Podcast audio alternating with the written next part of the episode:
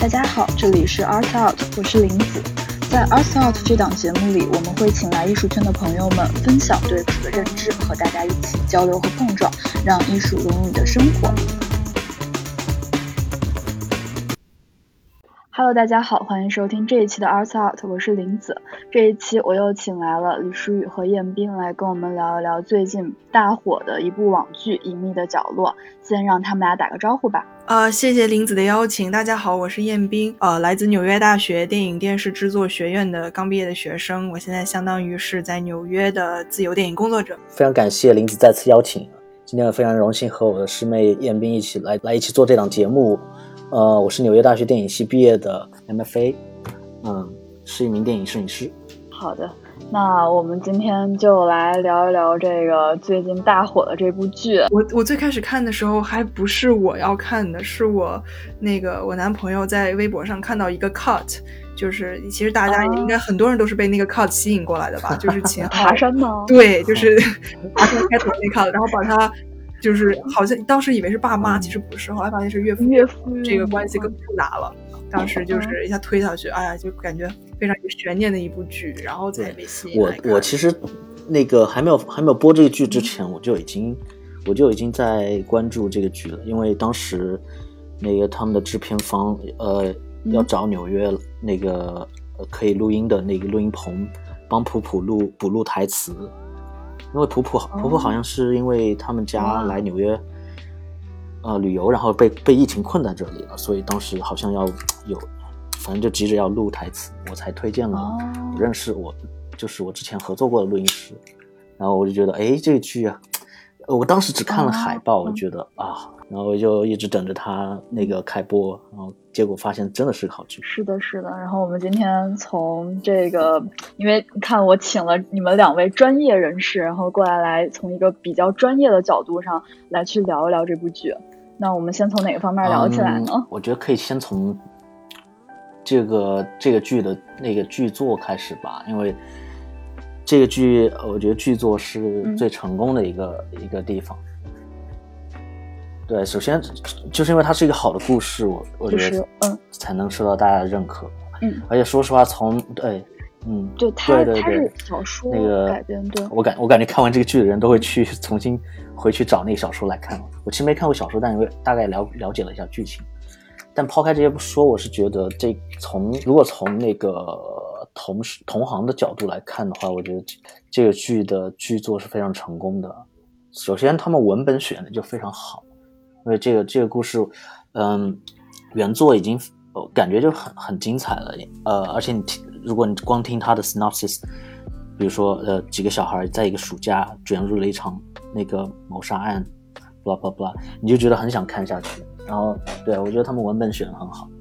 而且之前好像这个团队这团团队已经做过那个呃原原作者叫什么紫禁城是吧？紫禁城的另外一部另外另外一个作品对。他们应该是对这个本子是有信心的，而且这个剧它改编的也很优秀。其实对拍完，大家肯定都会有一个疑问，就是这这个故事是怎么过审？我觉得确实很难，因为很真的很难很难很难得遇到，就是现在可以就是这么大胆，然后这么一个题材来拍一个这种犯罪悬疑剧的，就是在在现在目前。咱们国家这样的审查制度下，是，其实我也特别好奇，但是，呃，就是像是电影，它的审查是不是和那个像网剧的审查是两个体系啊？这个我还是想请教一下。我也没有研究过，但据我所知，我觉得应该应该都都是一个一个系统吧，可能有可能可能不同细节，但举几个例子，就是就比较就可以大家就可以感受到这个这个审查是有多么的严，就国。国那个什么国内拍片，你首先如果你要拍这种悬疑类的、这种犯罪类的，你你是那个案件是不能有悬案的，你必须要侦破。然后所以最后一定是要破案的，不能让凶手逍遥法外。然后什么，嗯，你要拍鬼片儿，那就那就不用不用拍了，因为不能拍鬼片儿，不能封建迷信，然后讲鬼的故事全都要最后都要 都要圆回来，然后。要要要变成是人为的，那个要么就是要么就精神病，要么各种自己去写，反正不能讲鬼。所 以我最记得有一个我有一个同行朋友，他他他跟我讲过一个梗，就是说，哎，有个导演去找那个什么，就是广电的人问说，哎，咱们能不能拍鬼那个能不能拍恐恐怖片儿？恐怖恐怖片题材题材能过审吗？然后那个什么广电的人就说，当然可以啊，可以拍恐怖片啊，不要太恐怖就行了。你说这个让大家就是没有办法去创作，对，这个是要吐槽的，确实。是，我之我之前印象特别深刻的，不好意思，可能跟隐秘角落关系不大，但是也是跟咱们现在聊这个审查有关系。就是我当时在在那个 First，你们听说过 First 这个电影节吗？我这一篇那个，没错没错，就是非常呃质量的标杆吧，这种这种这种类型的呃电影节。我当时去做志愿者，然后我们厂就有一个放映，那个电影据说在后来啊，就是哪怕当时。在那个去参参电影节的时候，好像龙标都还不是一定能拿得到，就是还就还没有明确的说拿到龙标。然后当时放的时候，我们其实就特别，就我们志愿者的同学看那个电影，其实我们就想，这个片子虽然涉及到一些封建迷信，可是它的最终的主旨是反封建迷信。就我在想，其实这样的一些主旨还是可以被大家所接受的，就不一定是这这是个就是 taboo，不能谁都不能说，其实不一定，就只要是对它反映了它这种比较比较比较呃正向的一些思维，其实还是可以放的。我感觉我感觉这个这个隐秘的角落，可能这个片子是不是从这个角度来讲，还是算是啊，就是过审的其中一个原因。因为最后其实，在剧里，我们我们最后看到结局都是发都会发现他其实。是一个比较完美的结局，我我比较完美的结局，对，对，他是把这个，对，但是但是其实有有很多细节了，我们待会儿再聊，对，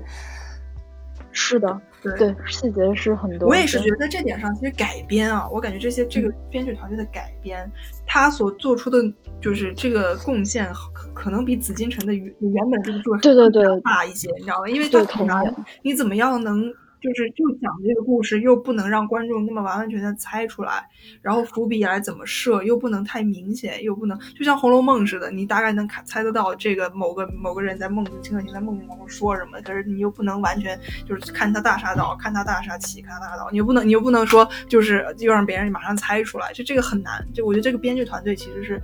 嗯做了非常大的努力的。我觉得我我觉得他改编成功的地方，其实嗯还有一点就是。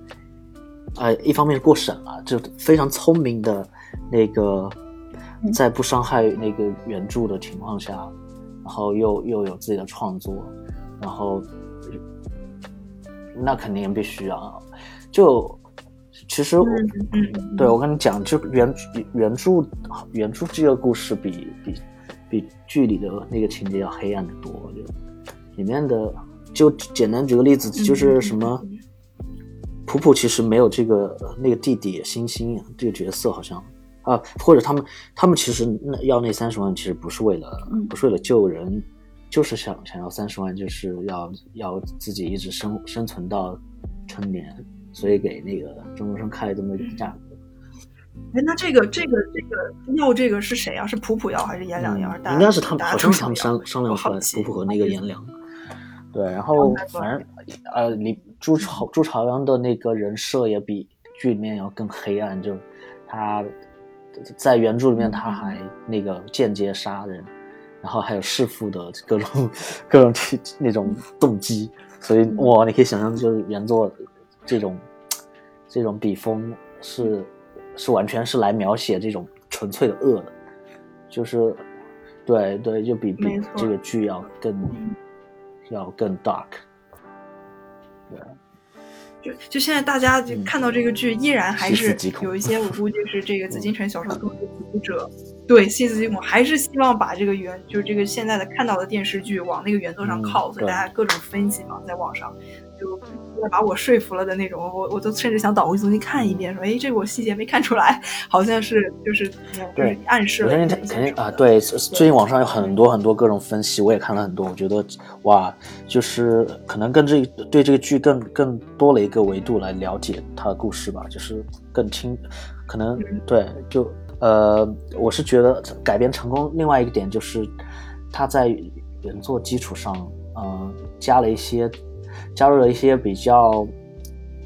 我我比我觉得我比较喜欢的部分就是他其实没有把这个故事写的那么黑暗。对，待会儿我们可以聊一聊的，嗯，就是是这个故事不是那么黑暗，但是你你又可以看得到，就是导演很费尽心思的要去，呃，就是呃遵从原著，然后把每个角色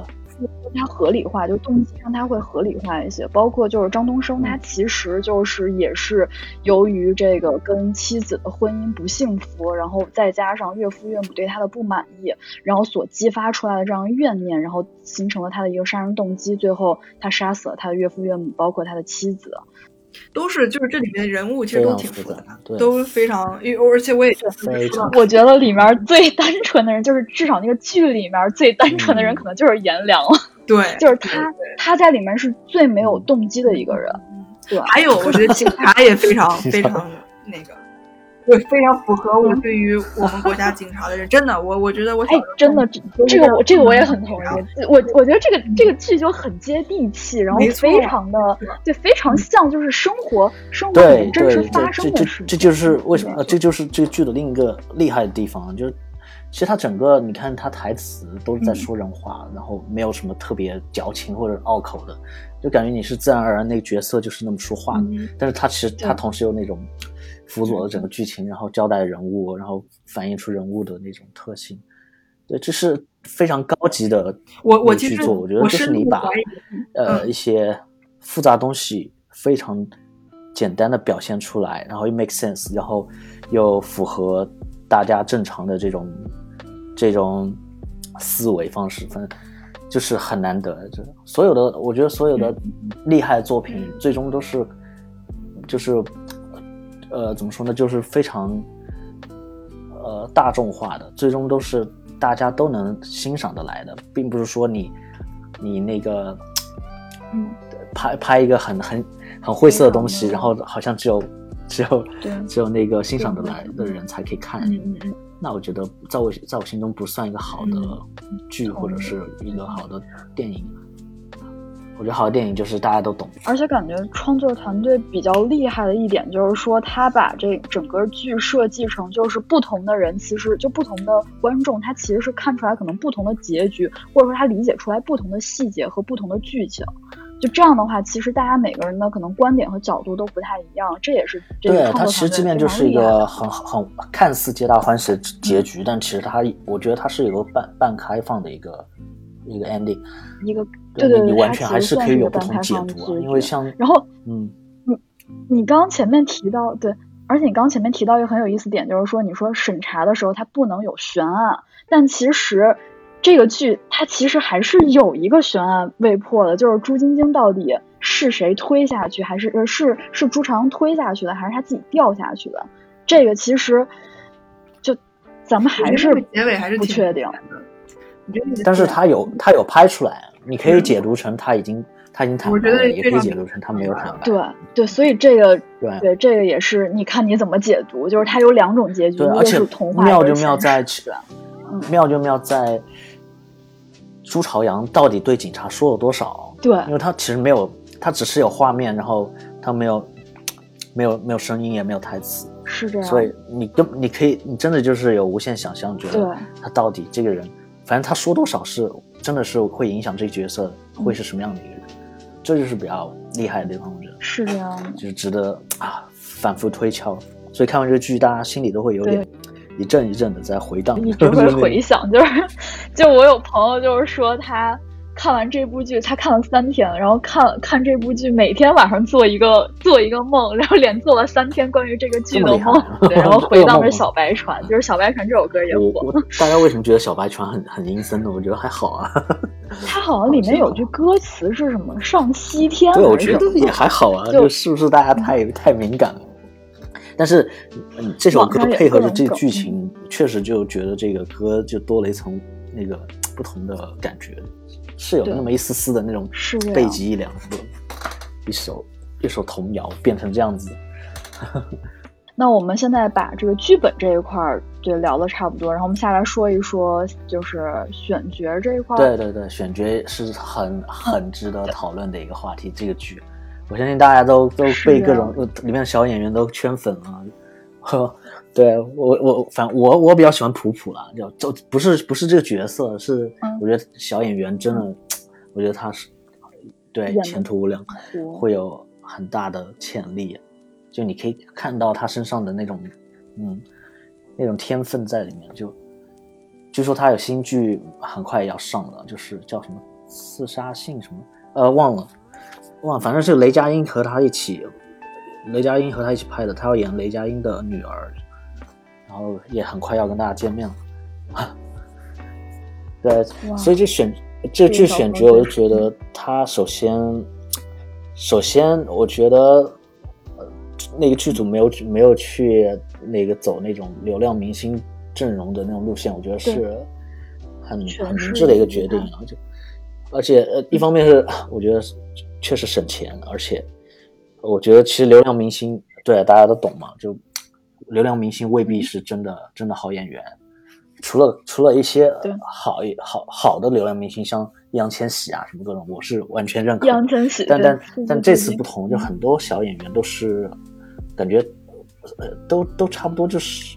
嗯，之前也没有太多崭露头角的作品，基本上是算是基本上算是素人吧，反正也不算素人，但就是很嗯才开始演艺生涯的样子。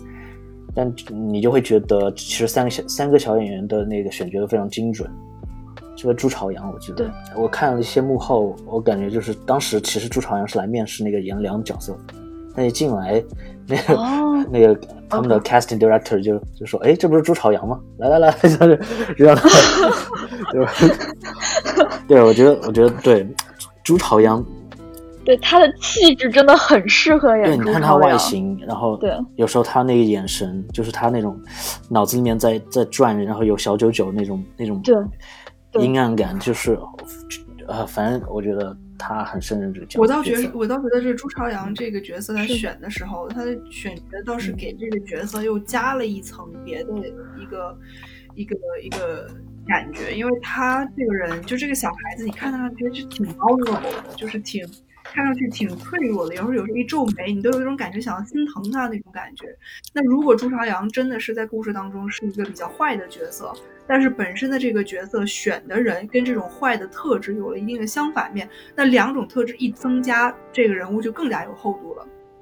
我觉得是在这方面的话，这个选择有这这样的考虑，不知道导演是不是跟我想的一样？我觉得他肯定是有这方面考虑的。嗯，要是我我也话我的话，我也我也我也会这么选朱朝阳。我我觉得原作里面肯定他也是这么一个形象，对，一个人设就是一个学霸纯这样的一个。被欺负，但远远往往就是你感觉这种沉默的感觉更容易在这种愤怒之中爆发，就是 做出想不到的事情。就他，我觉得很好看。颜良也是一个，对颜良选的也非常好。颜良就是就是那种，对，说实话就是这种，嗯，这种带一点痞气的这种叛叛逆少年，其实感觉好像大家很好找，但其实并不并不见得是那么好找。他身上有一种，就你得痞，但是你你得同时又有有点善良，有点呃，就是让让观众可以那个共情的地方。啊、没错我觉得他觉痞恰到好处。他他没有痞到就是我让人很讨厌，就是他刚刚好，我觉得就是。然后那个普普啊，普普，我觉得普普就是，哎，演的很好。他他他站着不动，我觉得我都相信他是普普，就是那种天真的大眼睛下面，感觉好像又多了一层那种早熟和那种。然后我当时就是在豆瓣上看到一个特别有意思的评论，就是有有有一个人说，就是这个剧不觉得特别娄烨吗？嗯，那是啊，张颂张颂文、秦昊，对，张颂文、秦昊，还有包括那个演警察、演陈警官的那个演员，他们仨都是对，嗯是秦昊，呃，都是不是都是这个娄烨之前这个御用演员。那倒不是的，我觉得可能就是巧 巧合吧。嗯，这跟娄烨还差的风格还是差很多的。嗯，对，但但我觉得是是很好的演员了，像那秦昊肯定没话说。然后对我比较喜欢张颂文张颂文也是非常好的一个演员。对，还有王景春影帝啊，也是老戏演的。很好，对我，我当时看，我当时记得有一个细节，我张颂文简直惊到我。他在后期采访的时候，有个细节说什么，本来剧作里面是他在他经营的那个水产市场，剧作里当时给他设计是打麻将，然后他跟导演说要改，因为打麻将一圈时间太长了，这样说明他们这水产市场的效益不好，所以说就改成打牌。我当时简直惊了，就是这样的一个这演员的注意程度，居然能这么细致。就给他肯定是增加了，对对，好好的演员他肯定会给你更多了。就你你，其实，在片场有时候有很大部分的时候，你你可能都会有一些意外的收获，就在演员身上。对，而且真是就是演员很多时候他的考虑的角度啊，是导演就是导演再了解表演，他是了解不了那么那么深厚的。一个演员如果真的能 very dig in 的话，可以给你很多不同的角度给导演去选择，就是。对演员，他就是必须要把自己带入到那个角色，然后要去思考，就是说这个角色在这个场景下，他可能要去做什么样的行为，或者说要呃表达出来什么样一个情绪，就是他们在这点上也是处理的非常好。毕竟人家已经干这么多年了，都得到认可。对但是但是对，但是问题的话就是说，现在还是很多剧的这些演员他们都做不到这样。我觉得是也是秦昊之前说的吧，他说什么不好的本子他也不接。所以说，他，这种他们这种比较挑剔的演员是吧？你看王景春之前的片子是《地久天长》，都是都是这个类型的本子，所以也算是这个本子把他们几个好演员给聚在一起了吧？嗯嗯，我是聚在一起了。那那肯定啊，就如果你你真的爱惜自己的羽毛的话，确实应该，我觉得一直要拍好的作品，哪怕忍耐一段时间，一开始不是那么容易的话，但他们肯定肯定是可以选了，可以选剧本的。是，他也有这个主动权。对他，对张颂文当时是真的，我印象太深刻。那个风中有朵雨做的云，我当时对对风雨我还不知道，对我还不知道那个张颂文这个人，说实话，这是我看他第一部片子。然后他里面演一个那个就是发改委的一个一个，就是那种体制下的一个官员，中国官员。我当时就觉得他简直像极了我在新闻当中看到的那些。我以为娄烨是不是找了一个原型啊？就真的是当过这个这种官员的人来演这个角色，后来发现不是。就到了这样的程度，一种纪录片式的演技了，已经非常不容易。对对对，对，林子推荐你去看这部电影《风云》。风云嗯，我看过这部电影，但是我觉得这个对，但是我觉得这部电影就是，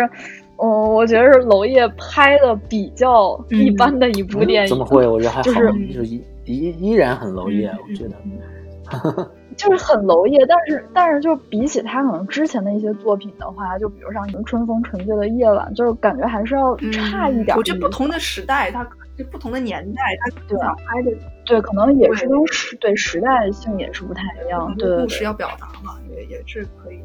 嗯，对。对，不过确实张颂文他们的演技确实也很好，然后包括他当时也讲到了，就是那个他跟就是他儿子就朱朝阳在那个呃去吃糖水的那那场戏，然后他后来回到家里，然后再听那段录音，然后就意识到哦，原来自己儿子已经打开了那个他的那个包，看到他那支录音笔。然后完了之后还故作镇定，他当时的一个状态和反应是怎么样？他当时就是看着那个朱晶晶的那个照片，然后听着录音，然后扇了自己两耳光，然后最后把那个录音删掉。他就说什么？他是选择还是要相信他儿子，就还是要相信朱朝阳。然后但是就觉得非常对不起自己的女儿，就那种非常矛盾和纠结的心情，在他用那个行为去表达出来了。对你想想，你想想这有多难，对一个演员来说，你要你要有你要表达出这么复杂的感情，对，你看，又是知道儿子其实是可能故意在说那段录音，然后又是那个他他已故的女儿又和他儿子和现在还是还活着的儿子的这种纠结这种选择啊，我觉得那那场戏就没有台词，但是你你就觉得哇靠，很有张力，很有张力。对，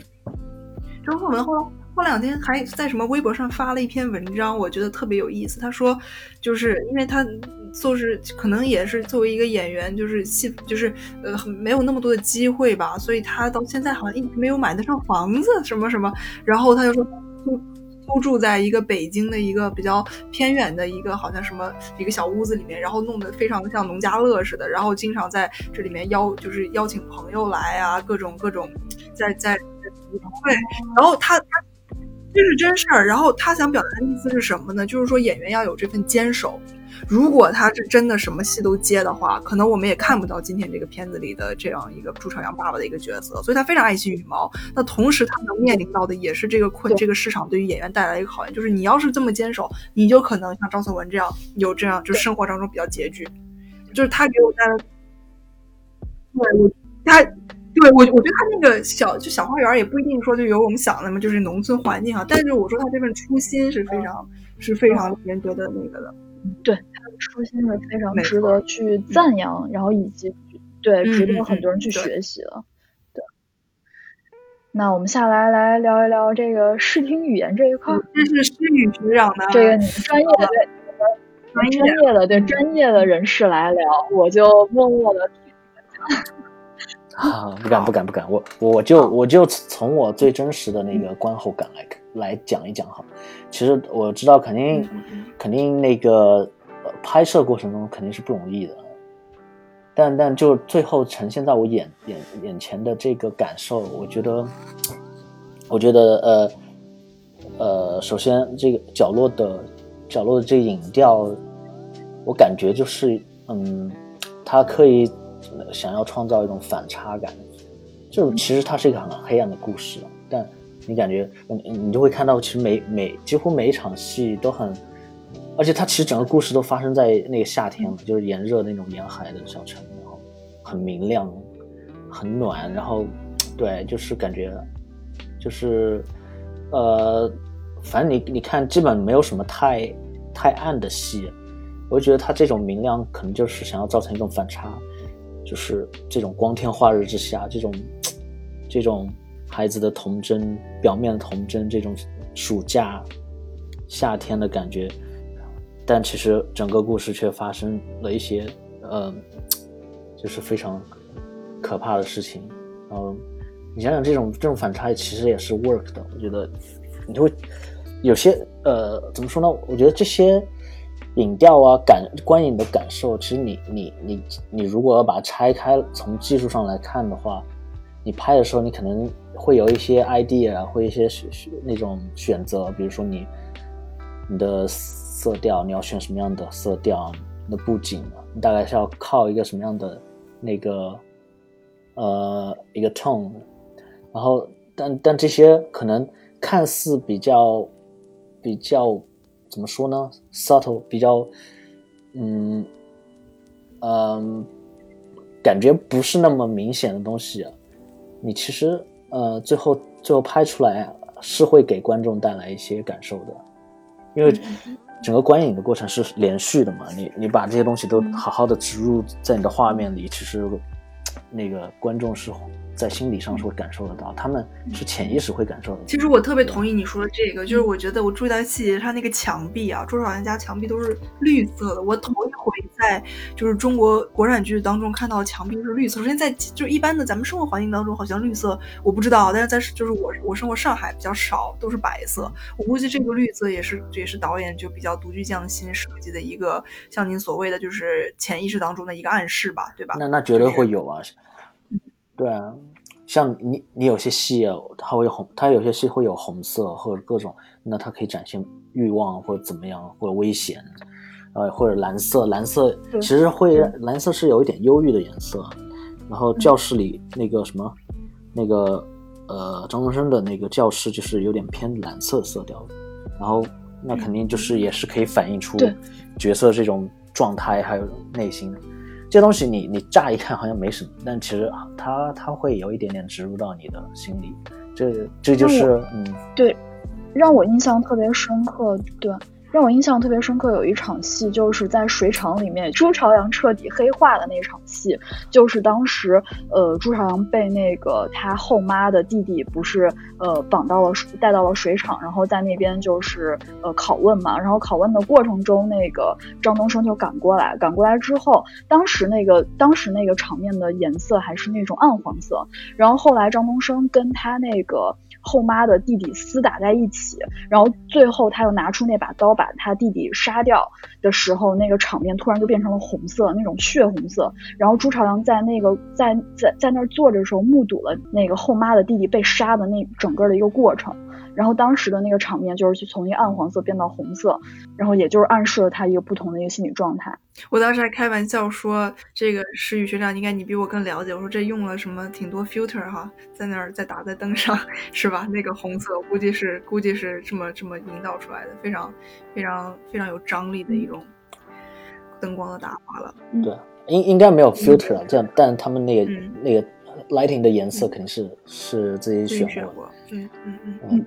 对对对，我们再再接着聊摄影。我觉得摄影，反正大概基调，呃，我觉得非常非常好。这个 idea 就是，你，造成一种反差，然后明亮的环境下发生这些非常非常黑暗的事情。然后接下来就是它的，嗯，它的运镜。我我觉得大部分整个片子的运镜还有它的节奏感都非常缓慢，但是这种缓慢，我觉得就是可以造成一种有窒息感的这种张力，还有这种。这种悬疑在里面，我觉得这个这个镜头语言用的是呃是非常好的啊。就是这个这个片子其实，嗯，你可以你可以看，就是没有什么太快的这种剪接，或者是太快的运镜，基本上都是缓缓的，感觉就是在在悠闲度过一个暑假。但是其实呢，背后对这个 subtext 又又有很多可怕的事情在在发生。我觉得这一点在那个剧的最后啊，每一集的最后尤其明显。就是这也是我觉得为什么之前对说为什么之前章子怡发微博说有感觉像是美剧的一种感觉，就是她淡淡的气氛当中推到了一个高潮，然后再起她的那个非常独特的，很像非常啊，它结构确实很有点像美剧啊，就开头对开头有个 intro，然后再进那个片头，然后再继续开始故事，对每个每个故事章节有个那个有个名字有个 chapter，对。甚至每个歌好像那个辛爽导演说都是暗示，都是跟这个本集的内容有关系。对，待会儿我们可以再慢慢聊。然后，对哦，我还要再讲的，他其实他美术也是我感觉花很多心思。我看到，嗯，一些网上一些朋友在说，就他们反正就是那个好像那个船是当时看景的时候，他们意外发现有个有个大的破的游轮，呃，大船。或者是那个，然后，然后当时当时他们就觉得非常符合那个这故事里这种设定，想要让他们住在船上嘛，然后就让美术把周边都安插了其他小的破船，然后就变变成了一个那种荒荒废的那种破船的群落。对，我觉得就哎，这个是真的是很很努力的一件事，因为其实很麻烦的，太麻烦了，要做这些场景，对。但但其实还好，就是因为很多大部分场大大部分场景都用到了，所以也算也符合他们沿海城市这个设定。广州嘛，是吧？广东好像是听他们说粤语，所以也很也很对。我叫什么呃，忘了那个城市。哎，这城市是在那个呃湛江湛江拍的。OK，嗯，对对，然后然后那个什么，据说朱朝阳家的那个楼顶也是刻意搭出来的，就那个。那个屋顶，那屋顶很重要，我觉得就是连接三个小伙伴这种一个，就是就感觉是他们隐秘的角落，就互相联络通讯的一个据点，所以那那也是一个很很很考究的一个一个设计，我觉得就是这种，就可见剧组还是非常用心，就没有就是糊弄过去的，就每一个步骤还有每这些场景的选择啊。都很用心，是是比较比较付出大量时间的。然后他的呃，说完视，那我们再说听。反正听听觉方面，我觉得印象最深刻还是他的配乐还有音乐了。就就对，大大家大家现在也知道那个导演是以前是干干干乐队的，Joyside 对吧？对我我听了很多 Joyside 的歌，最近我觉得很喜欢他们曲风，就很有电影感，就是很有情绪。嗯，对，然后整个呃，他他导演选的这些配乐还有歌，我觉得都非常符合整个剧的这个这个基调啊。是的，对，就是那种，嗯，对，其实是是有帮助的，在那个营造氛围上，比如说有时候你那什么朱朝阳脑子里面在想什么小九九，你稍微有一点点 score 在在放，一点点那种低沉的那种阴暗的配乐在辅助着，我就觉得其实观众是非常有助于帮帮助帮助观众那个 get 到这个信息，对，而且而且那个十二首片尾曲也是，对我觉得是非常考究的，反正。对，据说是，嗯，导演精心挑选，然后就是为了迎合那一集的那个、那个、那个情绪还有感觉。你们喜欢哪首歌啊？你们你们都一定会看到，就是看到最后那个片尾曲放出来吗？就是我一般会会我我前面看有几集，我可能就是看完拍到那个片尾，就是最后那个有那个悬念完了之后，然后那个片尾曲我可能就没听了，然后我可能直接跳下一集了，因为我也不会我也不会听完，但我会听一听一段时间，就听听一会儿。我是对对。是这样，就是我是因为后来看到有人分享那文章在朋友圈里面，就是关于他这个片尾曲的这个东西，然后我才原来发现，哎，他原来。这个剧组人这么，这个原创团队的这个创作团队人这么有心，他们专门选了这样十一首歌、十二首歌，然后放在这个剧情里面，放在这个片尾剧剧的片尾里面，然后我才开始去听。不光是像片尾曲，像那个他导演说之前放的那个 intro 的 animation，就那个动画，他其实你看完整个动画也相当于把整个片子的剧情理了一遍。其实能做到这么一真的是已经非常不错了。我要一般的片子，我其实我也不会听完所有的片尾曲，但我知道他一定会在片尾曲上给我一些，给我一些那个情节上的呃启示，所以我才才会去听的。包括那个动画，我觉得也是啊，好像我看到那个动画，你说那个动画就很像 Netflix 那种网剧的那个整个一个动画的感觉，对，而且它确实里面已经就是它里面有很多的细节，对，嗯嗯嗯嗯嗯。对，那小白人那躲在角落蜷缩着，我觉得那个信号就是很明显。先是三个小的小白人，后来出现一个大的小白人。对，反正它里面真的就是也是隐隐藏了很多的这个剧情的信息。对，嗯。然后刚刚我们说到最喜欢哪首歌，那我的话 当然就是小白船。哪个版本啊？有两个版本，还有最后一个版本白船是那个什么导演自己写的。浩对秦昊他们唱的。对，秦昊，人家说他是一个非常，我看了他所有的就是角色，我一直以为他是个非常阴郁的人，直到我后来发现，我也我也觉得，我感觉我也不太好接受的。对，后来我看到他网上有一段他教别的演员演戏，哈，我就觉得，嗯，还是一个就是能非常 open 的这么一个一个一个一个老戏骨，对，没有我们想的，说明他演的太好了。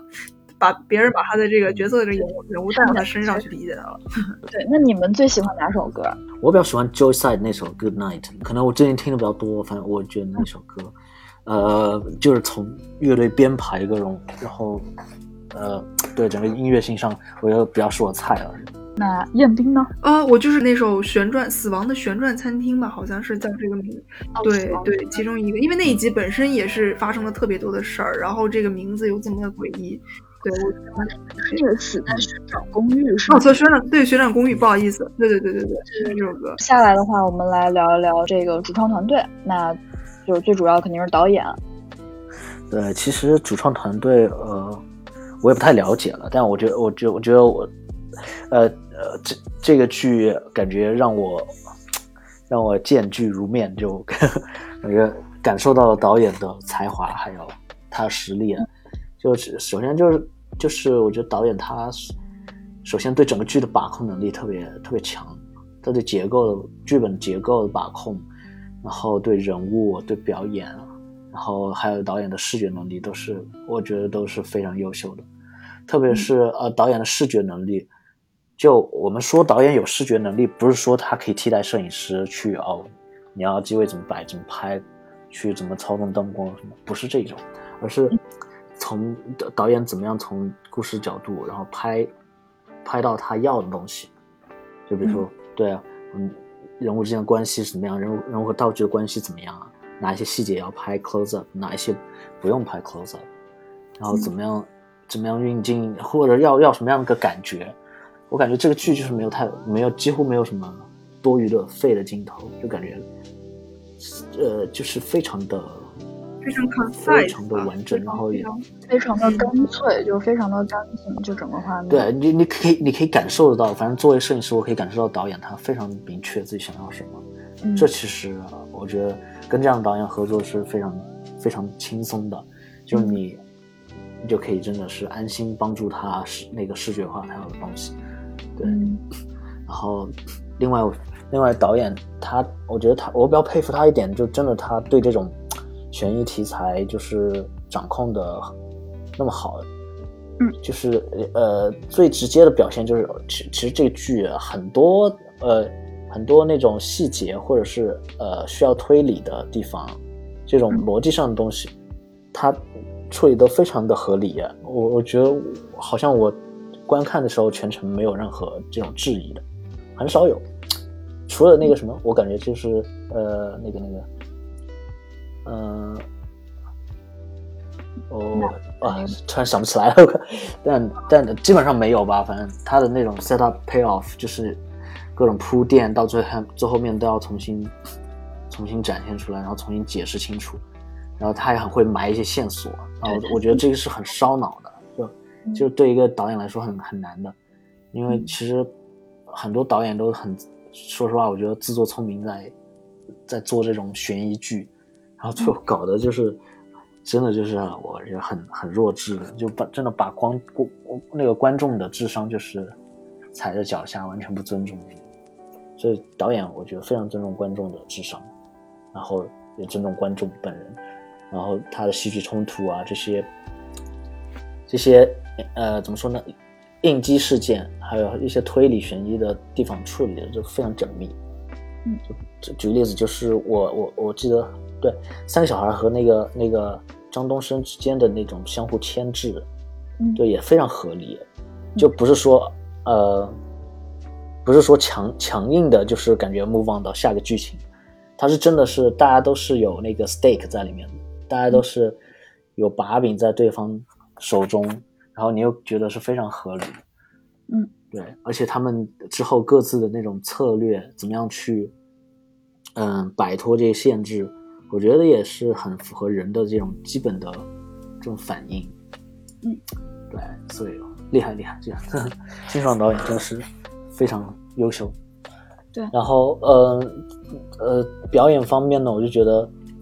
嗯，我也没看太，我也没有太了解。太多那个 behind the scene 导演是怎么跟他们讲戏的，我好真的好好奇。但我觉得姚那个演员的那个表演基本上也是支支撑了这部剧的大部分。对，因为这里面有很多那种就是视觉上的一个呃那种心理活动，你真的很难就是用用摄影机用用用其他道具或者怎么样去展展现，就只能靠演员的表演。就你看像呃。那个什么，我记得好像有有一个博主提到有一个细节，就是，呃，张东升不是请那个普普呃普普和那个什么朱朝阳来找张东升，然后要跟他要钱，对，然后张东升就各种道貌岸然的说你要好好读书啊什么，然后普普就说你读书就是为了杀人吗？为了杀人吗？然后那张东升那个反应就是，我就觉得，就是那个你都只能靠挺好的，就没有办法去。没有办法去用多余的呃那个技术手段来表现，对他他整个情绪展现，对，对对对，还有朱朝阳，朱朝阳他，我真的觉得他整个剧就是那种，呃，他的各种有时候那那种一个眼神或者一个迟疑，那种他表现出来的那种就是这个人物多一层次的那种。怎么说呢？就让你琢磨不透的地方，很缜密。对，就你就觉得就是让人会觉得细思极恐，就真的是靠他来演才可以，这个没有办法。然后，嗯，包括就是他们那个什么三个小孩初次见面在家里的时候，嗯，那种朱朝阳的那种防备，还有我觉得特别好一一个细节就是他那个头发丝儿，那个。那嗯，那个我小时候也干过这种事情，好吗？我觉得，对，就是导演很会观察生活，我觉得，啊，但是这个可能是原作里面就有的细节了，但是呃，我觉得这个细节是我觉得给给人物那个很怎么说呢？人物塑造上很加分的，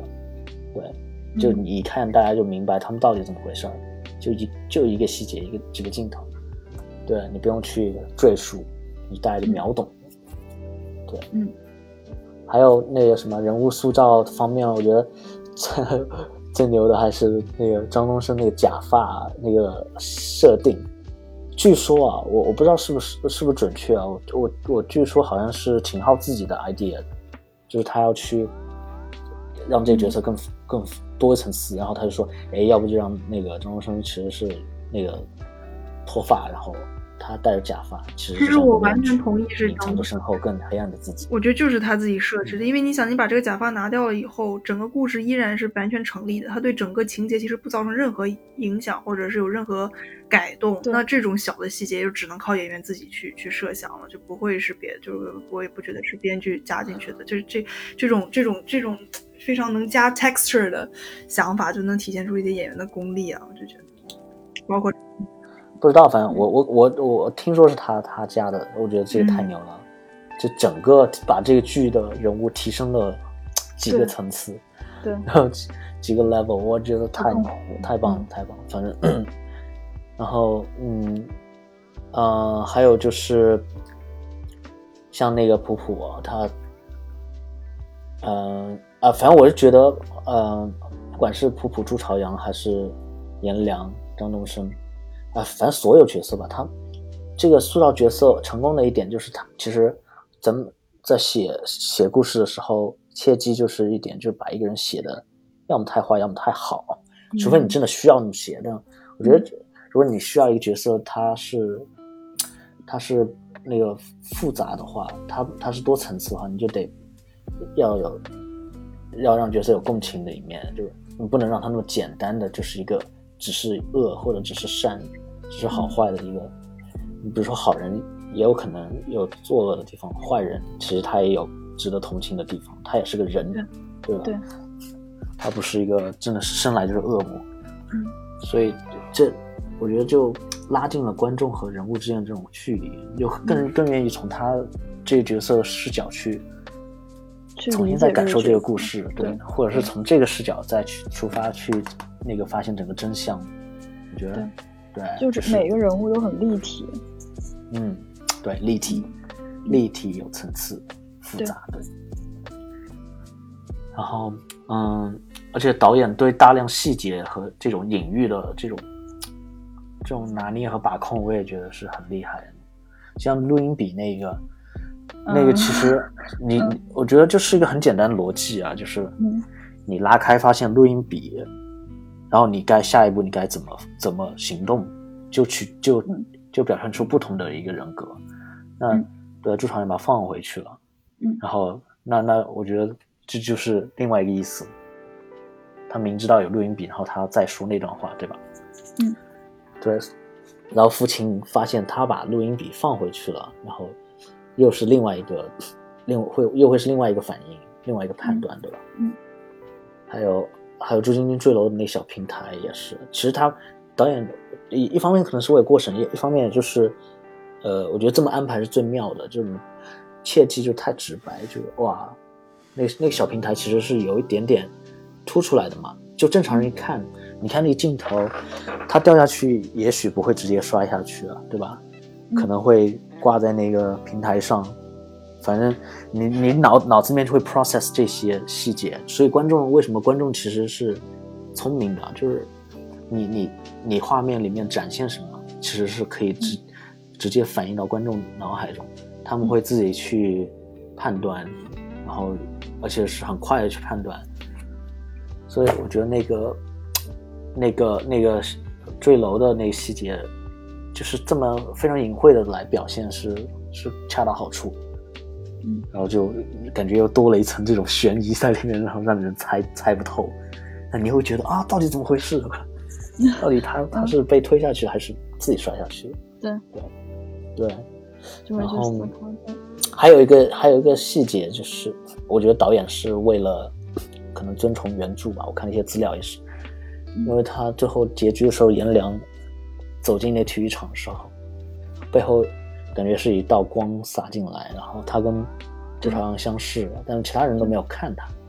嗯，然后有些人分析就是说他他颜良其实死了，就对，是这样，就就那个对那个其实是他童话的那一版的一个结局，就是包括那块儿后来不是颜良跟陈警官，然后就颜良对说话，然后坐在那个他坐在那个台子上看陈警官跳那个广场舞还是什么的，对，但其嗯。实那些都是一个想象，就不是一个真实的最后的一个真实的一个情况，是一个童话童话般的一个结局。你可以对啊，你可以这么理嗯解，但好像如果你换一个方式理解，如果他们都死了，也可以 make sense；如果他们都活着，也 make sense，就感觉就是就很开放式的结局，对，对，但是你拍的时候，你能你得拍的让人相信啊，就是对，我觉得就是这导演让我佩服的地方，嗯。就是做的很好，就是你其实好像明线下面还有一条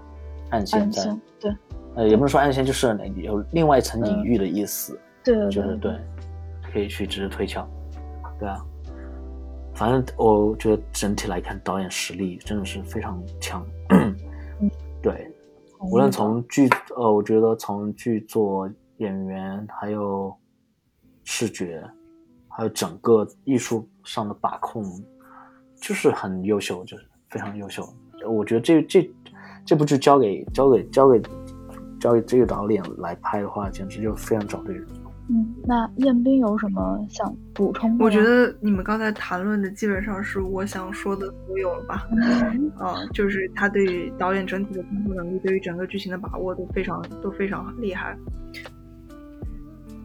那您觉不觉得这部片子有什么地方是你觉得就是不够不够好的呢？我记得你之前跟我讲过，是于学长说那个他好像 production value 方面是有一些小问题的，是吗？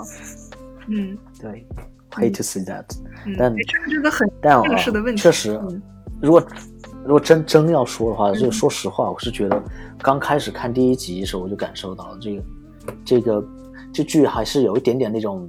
就是国产剧那种有点塑料感。对，我觉得就是差点意思，你你你你也说不上就是哪里不好，但就整个 production value 还是稍微就是太电视剧了。嗯，我觉得主要直接对我的反馈可能就是它的 ADR 的那个痕迹很重啊。我觉得就是，呃，声音声音分离的太开，然后你就有时候会受一点出戏。就因为做 ADR 做的不好，做的那个太太不自然的话，你就会觉得这那个不能沉浸到这个剧情之中，你觉得很突兀嘛？嗯然后，然后摄影的话，我觉得就它 idea 和这个整个的呃设计非常好，但就是它 lighting 还是有点嗯太太怎么说呢？就是呃太 flat，太呃太平了一些。我觉得还可以，是我觉得还可以再就是嗯。给这个故事更加一层，通过灯光更加一层层次，是吗？就是表现的更明显一些，他想表达的，不论悬念也好，或者是别的一些。我觉得可对，我觉得可以再多做一点了。就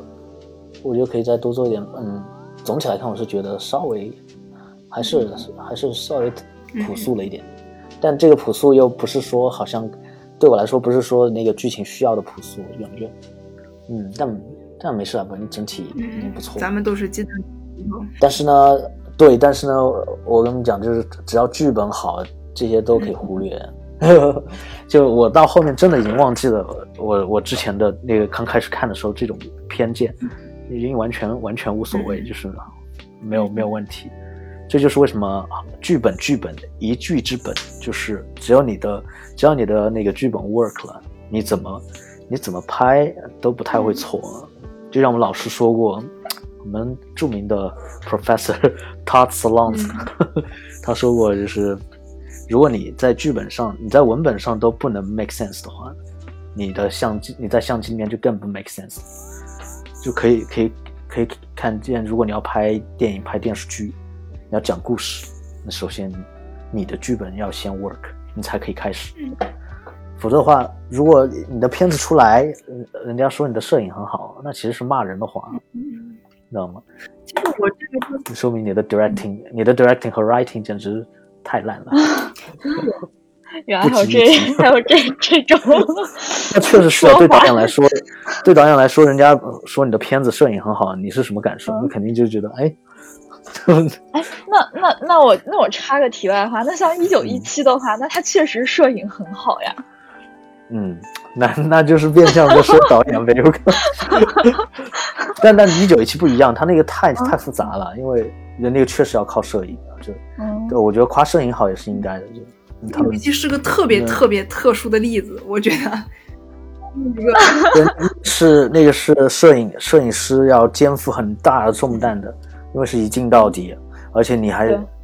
一台相机要 rehearse，要等天气。有各种，反正不能。我觉得那个片子调美术还要配合。对，那个片子调度其实也挺难的，也挺考验导演能力。是另外一种太难了，不是咱们。对对，另外一种考验就是考验另外一个维度考验，对。考验导考验导演对这种 这种格局的这种 production 这种大片的怎么说呢？一种啊一种管理吧，就是你得非常清楚怎么拍怎么拍怎么拍，你不能就是你你可能稍微犹豫一下，全组人都陪你浪费钱。就是浪费时间。是，嗯，其实像这个这个剧给我一个什么感觉，就是《隐秘的角落》的这样的一个剧本模式，因为它的剧，其实它整个剧集的结构是非常有意思。它有十二集，对吧？然后，呃，好像以前我看，我不知道，我说是中国网剧拍十二集的多吗？应该都是比较，就是比较多的，就是比较二二十多集这种这种是应该比较多的吧？应该拍十二集还是比较少的吧？我记得是这样。我以前很少看十二集这样。我也很想提，就是感觉国内之前网剧好像确实没有出过像这种十二集的一个模式。现在我感觉它这个模式其实还挺模仿，就是美国这边像 Netflix 他们的一个网剧模式。对，然后 mini mini series 嘛，就叫迷你剧啊。而且包括就是它每一集的集长，对它而且每一集集长其实也不太一样。像第一集是七十六分钟，后面的集长大概是三十分钟到四十分钟之间。就就在这个上面，其实真的跟美剧的后来的一个模式，跟美剧网剧模式更更接近了。就就感觉对于国产的一个网剧来说是一个革新，就是在这样一个模式上。其实他们也不是未必是第一个这么做的人，我觉得其实《白夜追凶》啊，什么各种啊，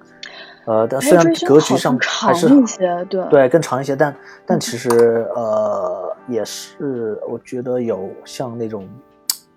向美剧学习的这这种趋势，但确实人家人家做的更超前一点。那我觉得把他们那肯定好的经验拿来学是很好的。我觉得对对，所以所以下一个话题，对你先说。对，至少我觉得真的，我我看一个电视剧啊，四十多集，我真的压力好大。对，然后真的不会想追不动。关键有些两倍速看都很累。关键啊，两倍速看，这才叫看吗？有些有些剧情还是非常啰嗦，就是很废的那种，就是为了凑一集而凑的那种。对，同意。下面想特别想跟你们讨论话题就是，为什么这部剧就有国民级现象的这种火爆？首先，首先你先你先告诉我什么？呃，你你为什么觉得什么叫火？你觉得？就是我觉得就是说，它的整个的这个剧的影响力，可能已经大于了之前的《白夜追凶》，然后包括前面特别火的像什么《暗黑者》。然后还有一些什么，反正我觉得就是《隐秘角落》这部剧真的是现象级的火爆，就感觉现在就像是大家茶余饭后一定要去讨论的话题，然后基本上身边的人都会去看这部剧，就感觉这部剧的这个收视率或者说它的整个播放量应该是也是非常非常大了。我觉得也是一个好剧空窗期太久，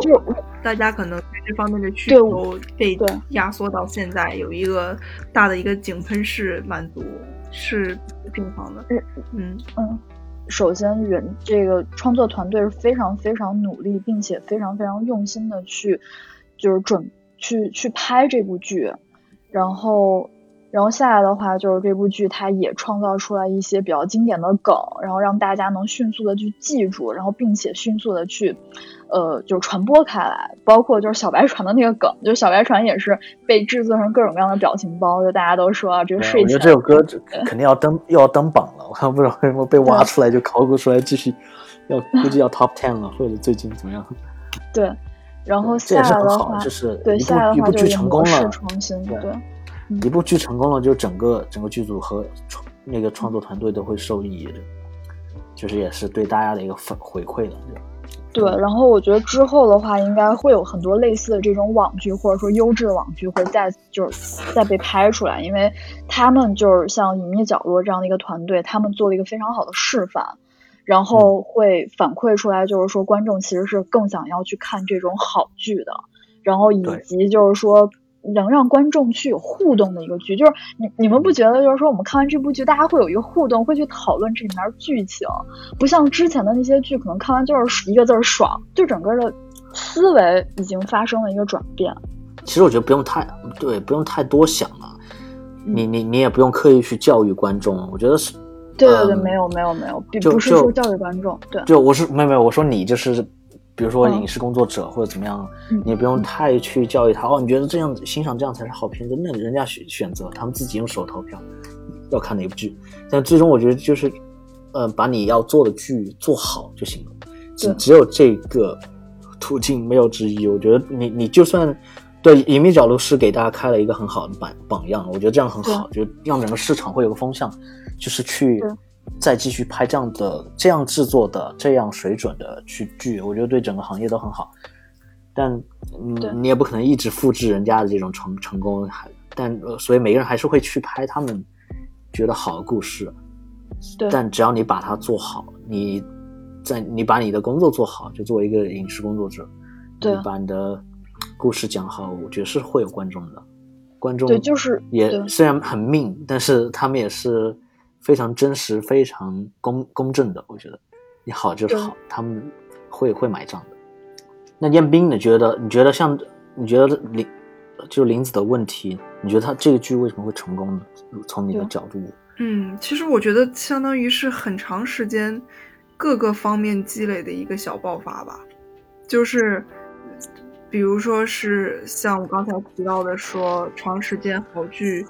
缺失，观众的需求比较大，还有是在疫情期间，其实疫情来了之后，很多电影都没有上映。那像这样的一个片子，已经基本上达到了半电影水准的片子，就更好的能适应到观众的这个观影或者观观剧的需求。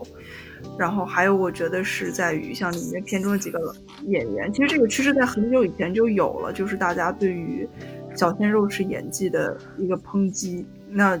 同时对应的就是对于好演技和好演员的渴求。那这几个演员都是之前有一点点类似于说难听点名不见经传，塑造了很多好角色，但是名声都就是没有那么的像小鲜肉那样有名的好演员，在这部剧上一起被得到了发掘和认可。其实这在这方面的需求关注度也是一个小小的一个小高潮吧。然后也是包集合了刚才石玉学长说的这个好制作、好故事等等等等，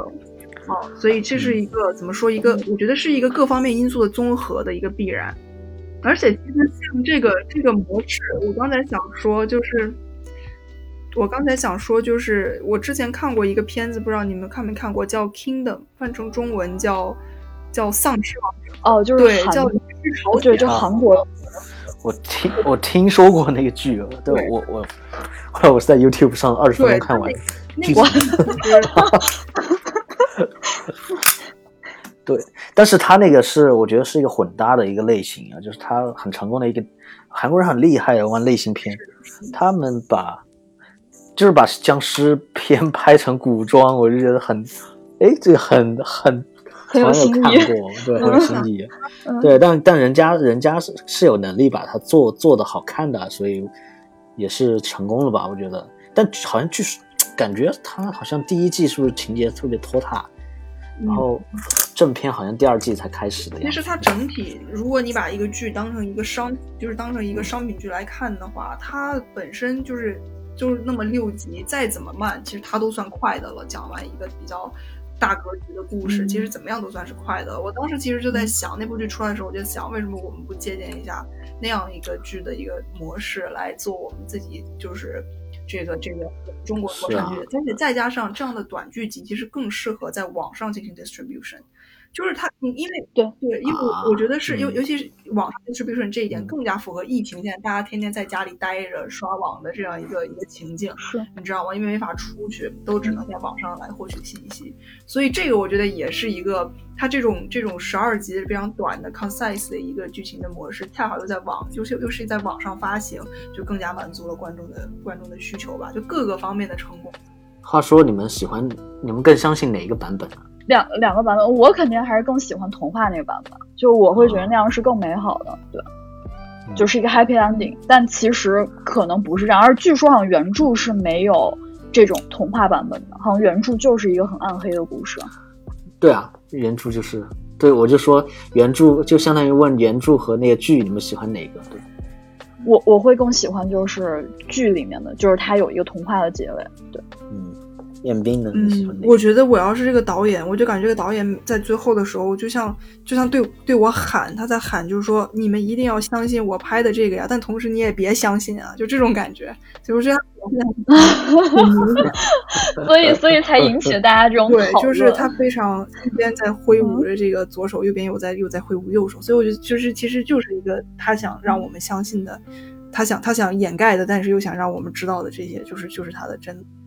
那你自己你自己相信？我觉得就是黑暗的这个吧，嗯，哦，就是对我更相信这个。我觉得这也是导演想传达的，我你更相信这个，就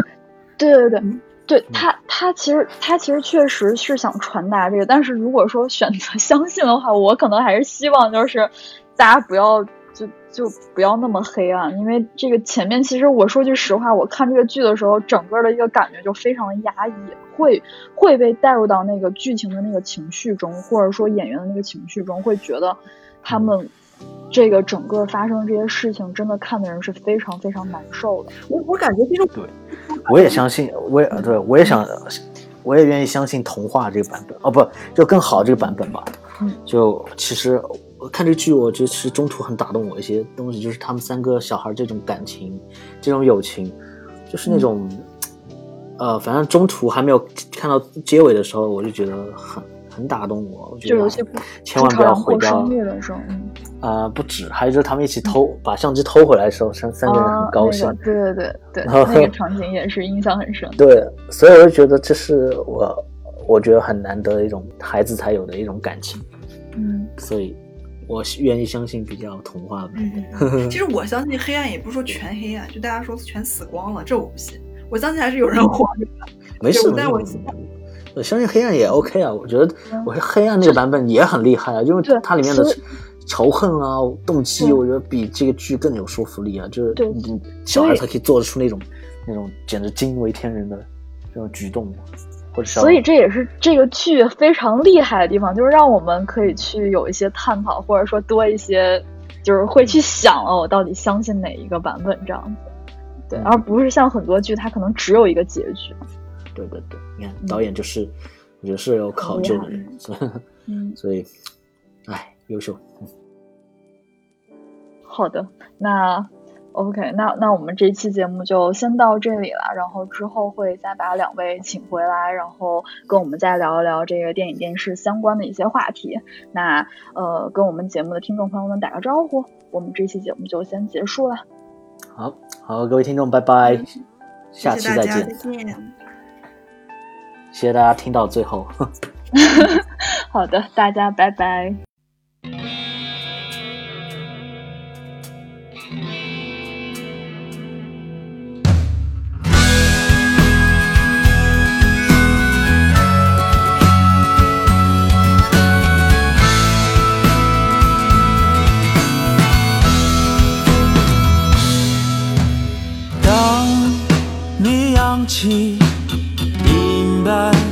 帆随着落日沉入海底，你拥有的年轻和不安，也不会有人再提起。天真的歌谣啊，唱给谁啊？天真的你，在哪儿